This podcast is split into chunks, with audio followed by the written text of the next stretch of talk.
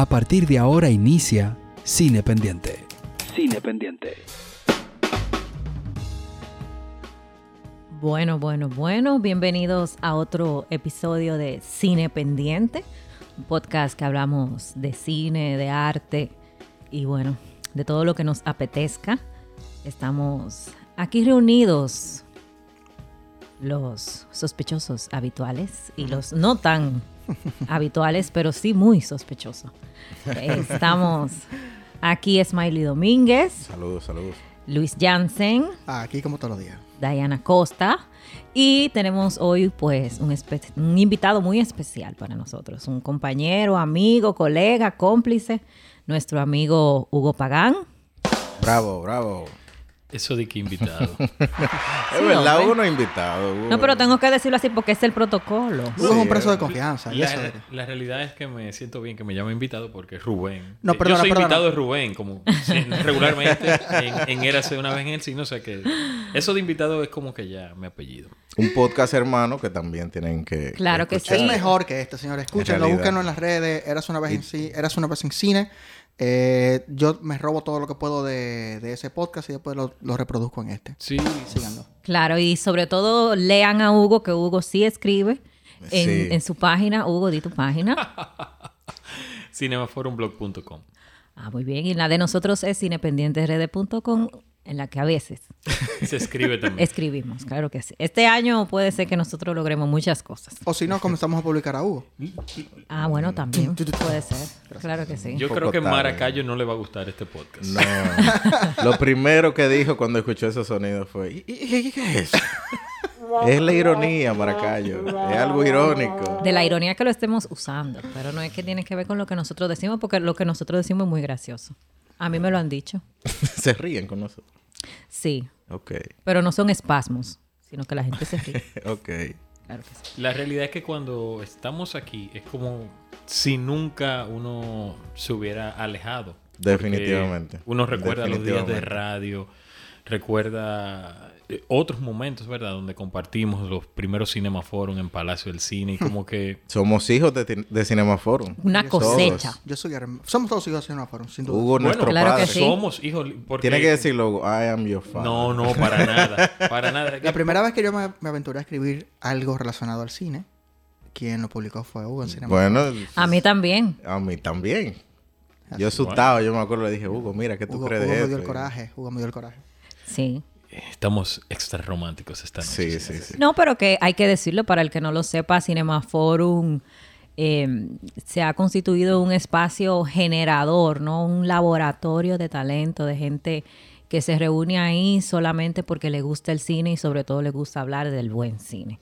Y yo creo que reconocerles a ustedes, a ti, a Hugo, a Mark y, y a Oliver que hayan creado ese espacio y que sean tan abiertos de permitirle a uno pues también compartir con ustedes esa pasión y embarcarnos en una locura de proyectos como la que nos estamos metiendo. eh, dice mucho de, lo que- de esto, ¿no? De, de la química, de la magia, de la confraternidad, de la, de la complicidad que ha creado esto de que nos guste el cine, única y exclusivamente. Hay algo en eso de que a uno le gusta el cine, que, que lo junta a uno y que no se da con las otras pasiones, con los otros hobbies. No. El cine realmente crea unas hermandades, eh, te da una... A la gente que le gusta el buen cine son gente en que se puede confiar, son gente que tú le coges afecto, comparten esa, esa parte de su vida y es algo mágico, es algo Es mágico. así. Yo siempre he dicho que es, si lo llamamos a- al plano local, como el béisbol, como la pelota, ¿verdad? Que tú eres de un equipo y en ese momento cuando tú estás aupando tu equipo, no importa si tú eres de un partido político, si tú eres de X religión, todos Son- son somos hermanos. de ese equipo.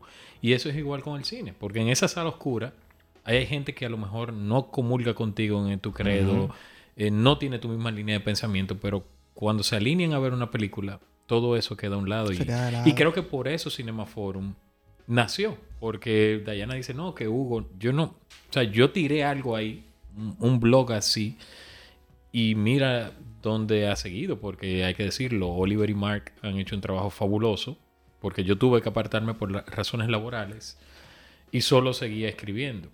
Y hasta un punto tuve que parar eso también, o sea, casi no escribía y Ya lo discutimos fuera de él. Pero esto no se trata de Cinema Forum. Vamos a... a Esto es pendiente. cine, Hugo. Aquí hablamos de lo que sea. Aquí no hay... Aquí no hay reglas. No te limites, no te preocupes por eso. Entonces, nosotros dijimos que íbamos eh, hablar, bueno, de las películas que teníamos coincidencias. Y una película que ha causado muchos comentarios eh, interesantes y sobre todo controversias por su eh, percepción ha sido la película Don't Look Up, que la pueden ver en Netflix, ¿no? De las de la cartelera que tiene Netflix sin fin, dirigida por Adam McKay, que también fue quien escribió el guion. Adam McKay es un director estadounidense que, bueno, lo conocemos por trabajos como Vice, como The Other Guys, como The Big Short. O sea, que el tipo tiene una carrera interesante y muy, muy, muy afinada con la misma temática, ¿no? Como burlarse o satirizar en alguna medida eh, problemas de la contemporaneidad, ¿no? Así que si ustedes quieren decir más o menos, ¿qué les pareció Don't Look Up? Que le hacemos el espacio a nuestro invitado. Oh, Claro, Dele para a la visita. La realidad es que Don't Look Up, yo fue una de las pocas películas que he visto recientemente. La Bienvenido a nuestro mundo, Hugo. Si Rubén me oye, me va a crucificar. Nadie como Rubén. Rubén es un Avenger. Sí, Rubén es mi Literal, ídolo, sí. Literalmente. Yo decía que cuando tú ves Don't Look Up, Adam McKay, como tú bien dices, elaboró un guion. Él pensó, vio lo que hay, trajo su guion, hizo su película. Pero si tú comienzas a tomar retazos de nuestra realidad y los pones ahí editados con coherencia, hubieras tenido el mismo resultado que él tiene con Look Up. Porque sí es una sátira. Los personajes están exagerados, con razón y con un motivo. Pero al final del día, lo que él pone en pantalla es la cruda realidad que nos toca vivir en el día a día y que ya, como yo decía, uno ni le importa. O sea, estamos en un punto donde estamos anestesiados. Sabemos, sabemos que las noticias se manipulan, que lo que se nos da ya viene con un filtro, que no llega puro, pero uno lo consume. Y entonces ahí eh, le suma el ingrediente de las redes sociales, los programas noticiosos, entre comillas, eh, que se ha convertido, porque ahora los programas de farándula son prácticamente noticiosos, porque tú tienes los, eh, los matutinos. eh, aquí son diferentes, pero por ejemplo en Norteamérica los matutinos son programas de variedades matutinas, porque lo que hablan es de la cocina de fulano, del clima, pero la gente lo consume como noticias. Entonces ahí tú tienes los personajes de Kate Blanchett y Tyler Perry Tyler Perry, que juegan ese papel. Pero me parece una película interesante desde el tema, cómo plantea la realidad, cómo nos dibuja este, este mundo donde lo que es científicamente probado no tiene relevancia y lo que no es eh, verdad cobra una relevancia mayor que la, que la misma verdad. Sí, porque mm, para nuestros amigos que nos escuchan, esa película es de unos científicos que están estudiando eh, astronomía, astrología, no sé creo que. No, astrología. ¿no? Astronomía. Astronomía. Sí. Astronomía, perdón. Y eh, una aspirante a doctorado, pues ella descubre un cometa. Se lo dice a su profesor y él hace los cálculos y los números dan que la vaina va a caer aquí en seis meses. Hay un super organismo, una super oficina que se encarga de, de velar por la galaxia, que le dicen, tenemos un problema.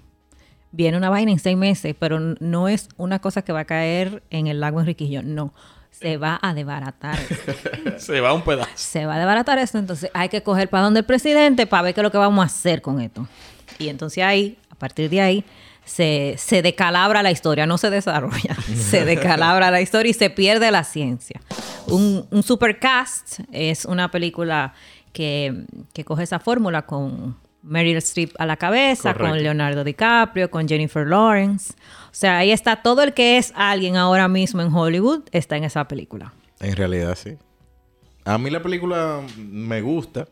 Por eso que dice Hugo, cómo plantea esta percepción de la realidad versus ciencia que hay ahora y cómo estas teorías de conspiración y, y especulación toman un valor demasiado poderoso. A mí hay un tweet que me, que me gustó mucho de, de uno de los científicos más famosos ahora y más populares, que es el Neil deGrasse Tyson. Y él dijo de que, ¿ustedes vieron un Don't Look Up? ¿Ustedes creen que no es así? Sí, es así. Yo, yo ratifico esa moción. Entonces, ese sensacionalismo y esa parte de la ciencia está hasta un punto, pero no, no creemos tanto. Vamos a venderla de tal forma. Correcto. Y, como crea esa, esa lucha de estos científicos diciendo, miren, se va a acabar esto. No es un, no un bulto, un buen dominicano, no es un show, es que viene algo que nos vamos todos. Y que pase por ese proceso de que, no, esto vamos a sacarle este ángulo, ¿cómo le podemos sacar esto? La, la parte también de el consumismo que tenemos ahora y cómo hasta eso lo queremos aprovechar para beneficios ya sea capitalista, científico, lo que tú quieras, pero solo el hecho de que nosotros vamos a aprovechar eso para sacar algo, sabiendo que es lo que nos va a destruir, habla de la sociedad de, hoy día de manera brillante.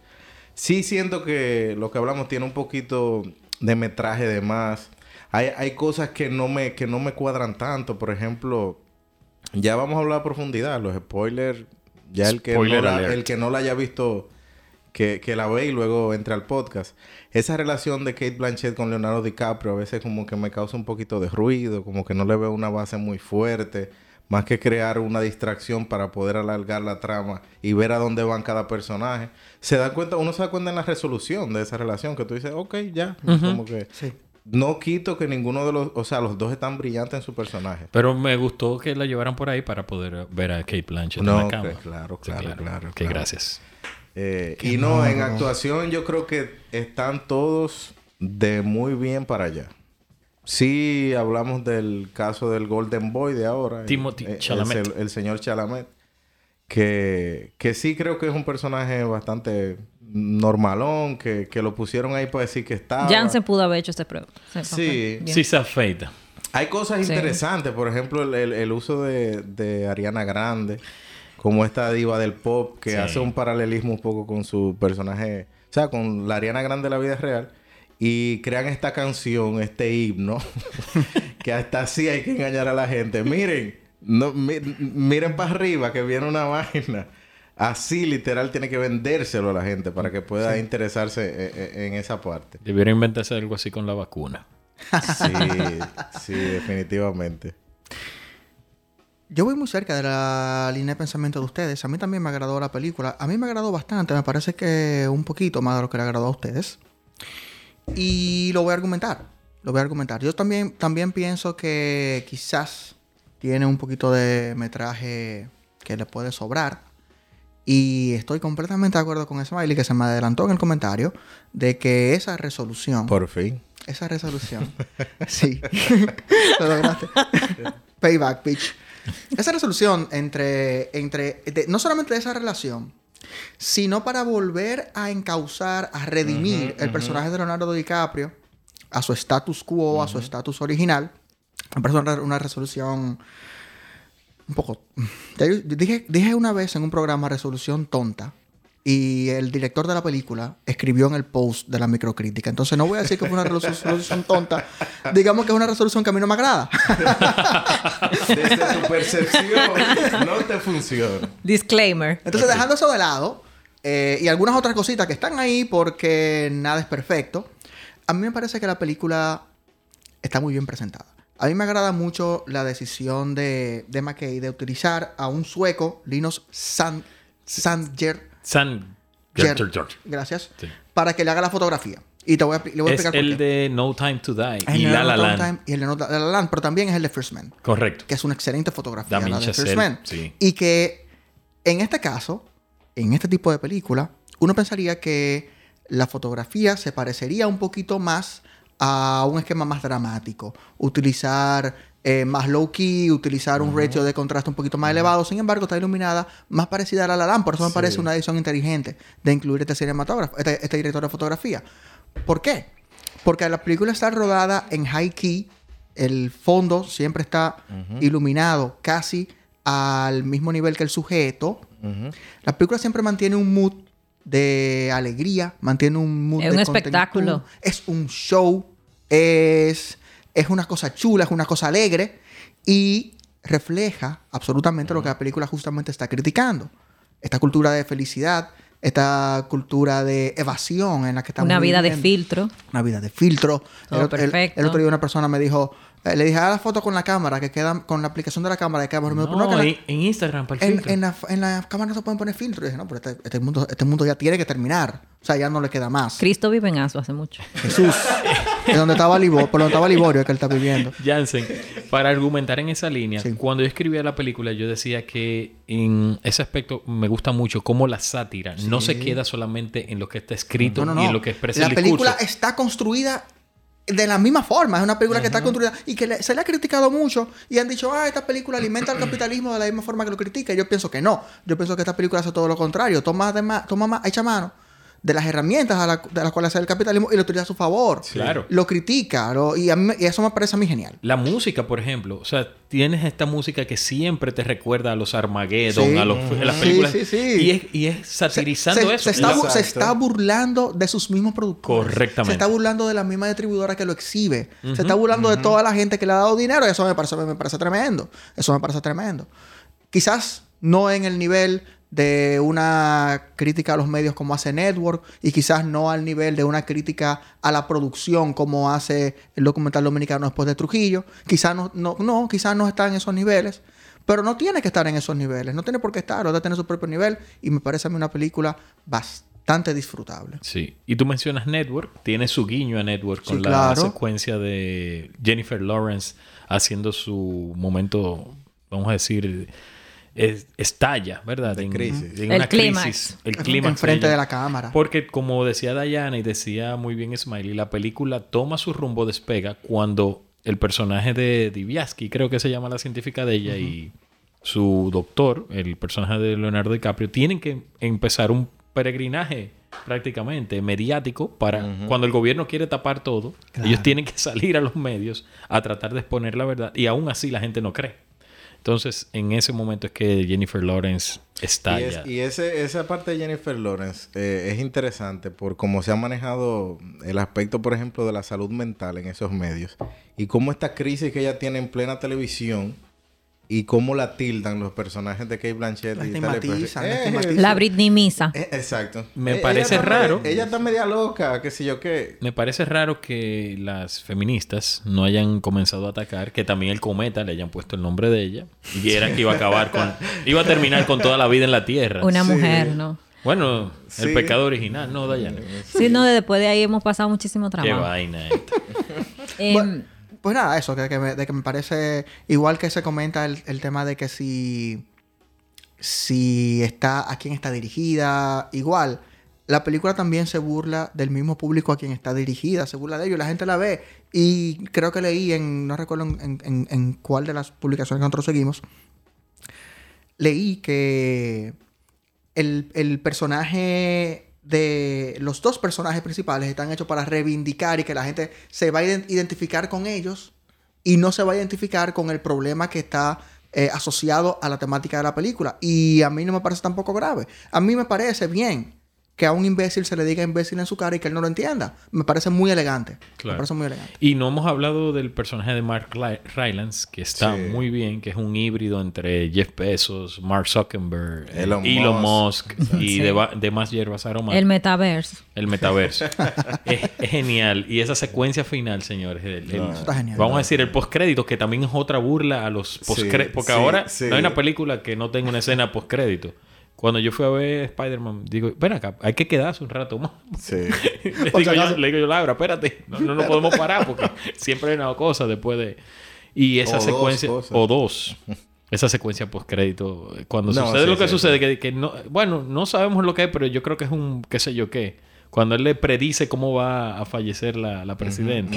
es, me, me mí, a brillante. mí me pareció la película excesivamente larga. Demasiado larga. Una hora así de larga. Más. Una hora de larga. Muy larga. Pero creo que esa reacción es hasta natural, porque a mí no me pa- a mí no, a mí no me divirtió. Yo me imagino que esa película, cuando la proyecten en Marte, nosotros vamos a ser como la somos en este momento la, la- la vergüenza de la galaxia. Y Cuando Elon Musk la proyecta en Marte. Allá, sí, claro. En el sí. metaverso que en su carro conectado allá y todo. Para allá. Cargando. La galaxia, o sea, a veces dicen, no, que los alienígenas, tú sabes, que no van a invadir, pero ¿para qué? Aquí no hay nada que buscar. Si, si, si, si ven eso y dicen, dije, pero ¿y esta gente? ¿En qué es lo que están gente? Y ellos evolucionaron todo eso para llegar a, a, a usted, ponerse un selfie y morirse porque se va a tirar por un barranco. ¿Y qué es eso? O sea, toda esta evolución genética para nosotros llegar a estu- Sí. esta estupidez en la que vivimos. Entonces, a mí me parece que él maneja de una forma muy genial el guion en el que nosotros vivimos actualmente. Es muy ingenioso. Por eso, sí, sí. cuando sucede lo del cometa y dicen tenemos que ir para donde el presidente, yo dije Independence Day, Armageddon, toda esta gente van a luchar, que sí, que porque yo no sabía de qué trataba la película. Yo, como todo el mundo, después de agotar tres horas de darle zapping a Netflix, di, oh, y, oh, Leonardo DiCaprio dice 2021, oh, le di a play. Pero cuando ella dice, eso te va a acabar en seis, en seis meses, se va a acabar el mundo. Big Bang, eso va a ser, eso es una brisa, lo que va a pasar aquí. Tú dices, ah, no, pues ya va a venir. Y sobre todo tú sabes que, que ahora estamos viviendo en un mundo que ya el gendarme del mundo no le llegaría a Guachimán. Así. Es una vergüenza, no tiene poder. No tiene, no tiene, la, no tiene el imperio del Armagedón. O sea, ya ahí lo de Arsme no llega a bachata. De amargue. Lo que está pasando. Entonces, creo que la, la, la, la sensación que me da es como el scroll que nosotros hacemos todo Sí. el día. Porque es algo que es muy fácil. Pasa un suceso, ya tú dices, ah, no, eso va a llegar a Twitter, eso va a ser tendencia. Ah, no, tú vas a ver, ahorita ese, ese que Jansen es tendencia. Si no se murió, está preso. Si no está preso, lo andan buscando. A lo mejor es amigo de Omega. Sí. Lo van a llevar al noticiero más importante de, para ver por qué Jansen, usted fue tendencia porque usted hizo esto y esto lo otro. Y de repente ya, y ya todo va a- en un nivel que es muy predecible. Yo creo que por eso que la película hasta me molestó, porque eso es algo que uno lo ve todos los días. Sí. De lunes a lunes estamos en este guion que nadie piensa, no se dirimen las cosas. Todo es una persona que implanta una idea, de ahí se desarrolla y cuando esa gente se harta y quiere que nosotros hablemos de otra cosa, pues cambian el tema y cambian la narrativa. Entonces, eh, entonces estamos divididos. Lo que saben lo que está pasando y lo que están por enterarse de lo que están pasando. Y nos vamos juntando en el camino. Y yo creo que la película hace un genial trabajo en ese sentido, a pesar de que yo creo que le Sobra Le sobra Una hora. una hora. No, pero hay que hacer la Diana, salvedad que a una- nuestra, que nuestra hora. productora, Coño, una hora.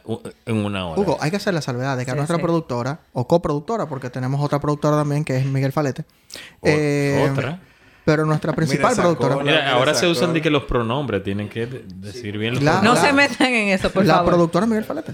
Ok. Ok. He, she, Sí, ella se identifica. She, her. she, her. Ok. La empresa productora Miguel Falete, Hugo, They, por Dios. they, they, they. Hay que hacer la salvedad de que nuestra productora eh, ahí, si ustedes le hablan de espacio o de nave Eso iba- espacial, yo es iba a hacer ese disclaimer. Que le guste una No, pero a mí no me molestó el cometa. pasa todo. No, pero a mí no me molestó lo del cometa porque eh, no es, no es Gravity. Pero una cosa, sí, es el cometa, pero tenía nombre femenino. Entonces, La Pero- cometa. Pero eso fue después, porque acuérdate que se lo pusieron así de repente y se lo Le dijeron. cometa. Que, que usted supiste que lo pusimos el nombre tuyo, porque Le tú cometa. sabes lo que es.